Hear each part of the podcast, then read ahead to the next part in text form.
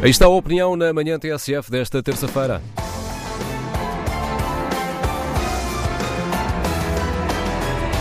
Opinião na manhã TSF às terças-feiras tem a assinatura de Daniel Oliveira. Bom dia, eh, Daniel. Bom dia. Queres Bom falar dia, do, do momento em que, em que estamos na pandemia por causa do abanão do Primeiro-Ministro? É, não, é, não, as previsões dizem-nos que, que, vamos viver momentos muito difíceis uh, a partir daqui, mais difíceis do que em março, que vão, aliás, testar e provavelmente ultrapassar a capacidade do SNS. Uh, se, como há quem preveja o pique em janeiro, temos ainda muitos meses pela frente, muito tempo pela frente, que serão bastante piores do que estamos a viver agora. Perante isto, o Primeiro-Ministro uh, uh, achou que o país precisava de um abanão uh, para reagir. a polémica do, do, do Stay Away Covid, imagino que terá tido para o Primeiro-Ministro essa função. Eu hoje estou convencido que o Primeiro-Ministro até sabia que a proposta provavelmente morreria antes de chegar a nascer, eh, basta ver que Ana Catarina Mendes e, vai, e membros do governo tomaram posição pública contra para suspeitar que assim seria. Eh, acho que isto teve um efeito logo negativo, é que este avanço e este recuo reduz a confiança das pessoas no Estado, no Governo e na forma como ele lidera eh, o combate à pandemia. Eu discordo que o país precisasse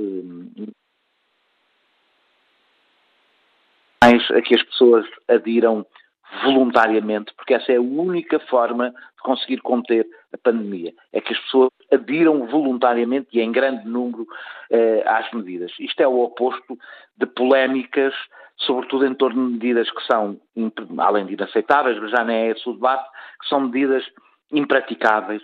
O resultado é que baralham a mensagem, desfocam das medidas que são importantes, criam confusão nas pessoas. Nós precisamos de medidas constantes, que entrem na rotina da vida das pessoas, para que as pessoas saibam que estão a fazer bem, que é aquilo que devem fazer. Que permitam que as empresas, que os negócios, que os serviços públicos se adaptem a essas medidas e as consigam manter até elas se tornarem rotineiras, também para as instituições, com o mínimo de desperdício possível. E que não desgaste psicologicamente ainda mais as pessoas com alterações permanentes na sua vida.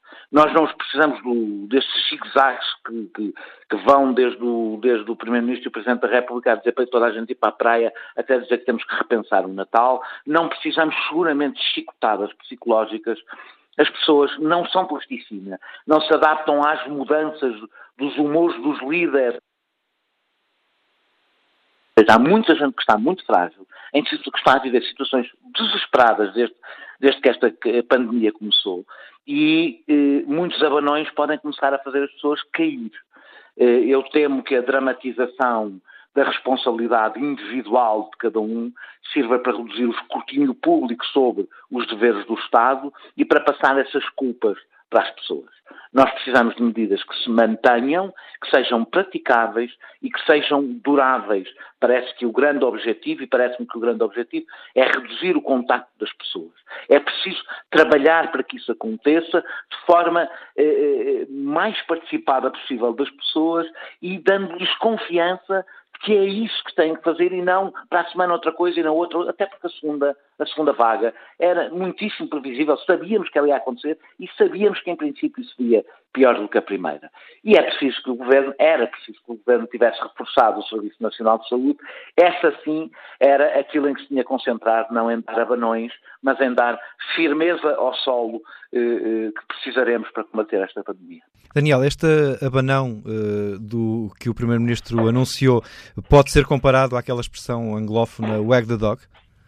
É, é, é, é eu acho que sim, acho que pode, porque, porque um, na realidade depois isto não corresponde a, a, não corresponde a muito, quer dizer, não corresponde a, é, para tentar uh, que o corpo todo, uh, o país inteiro se movimente porque o, o, o, a cauda, por assim dizer, deu um, lhe deu o abanão. Não resulta. Não resulta. O que é preciso é que o país esteja totalmente empenhado. E para o país estar totalmente empenhado, precisa de confiar, um, e precisa de confiar que aquelas são as medidas necessárias, outro, e precisa que elas fiquem. Fiquem o tempo que seja necessário, mas fiquem. Se, se desde março, por exemplo, se tivesse dito às pessoas eh, algumas regras que não alteravam no verão, não alteravam em momento nenhum, elas provavelmente já tinham sido totalmente integradas no, na rotina e no cotidiano das pessoas. Estas mudanças muito rápidas e permanentes criam uma fadiga da prevenção, faz com que as pessoas comecem a dar, deixar de dar importância a essas regras. Não podemos exigir demais, e não é porque somos bonzinhos que não podemos exigir demais, é porque não resulta. E, portanto, o que nós temos que exigir é o que é necessário e que fique durante este tempo todo. Chicotadas psicológicas num momento tão difícil, em que as pessoas, em muitas pessoas têm situações tão complicadas, são uma irresponsabilidade, de um ponto de vista, só criam irritação, criam divisão na sociedade. Esta polémica do Stay Away Covid só criou divisão numa coisa em que não pode haver divisão e não é por razões democráticas sequer. É porque eh, as pessoas têm que aderir mesmo, não se combate uma pandemia e uma crise sanitária sem que as pessoas adiram voluntariamente às medidas. E para isso precisam de concordar com elas. E, portanto, polémicas é tudo o que não é preciso eh, em torno de medidas que se apresentam. É sempre assim, às terças-feiras. Daniel Oliveira assina a opinião na manhã TSF.